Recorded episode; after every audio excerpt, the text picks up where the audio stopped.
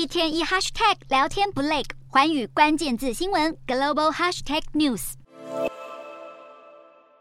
媒体大亨黎智英被港府起诉勾结境外势力，发布煽动刊物，已经深陷囹圄两年。现在英国政府要介入了。黎智英的英国律师团日前致函苏纳克，希望九月开审之前一起商讨获释方法。就在十号，苏纳克发言人证实，外交部主管印太事务的国务大臣已经和律师团会面。苏纳克坚持英国有权介入香港事务，因为根据一九八五年生效的中英联合声明，香港公民权利可获得五十年保障。但港府也仅告，倘若黎智英企图勾结外国政治力量，逃避司法审判，极可能构成藐视法庭罪。中国更是气到跳脚。去年十一月，黎智英原本想聘请英国人权律师代表他出庭，但中国最高立法机构后来裁定，香港特首有权禁止外国律师参与国安相关审判。案件因而延到今年九月开审。如果罪名成立，现年七十五岁的黎智英恐怕将在狱中度过余生。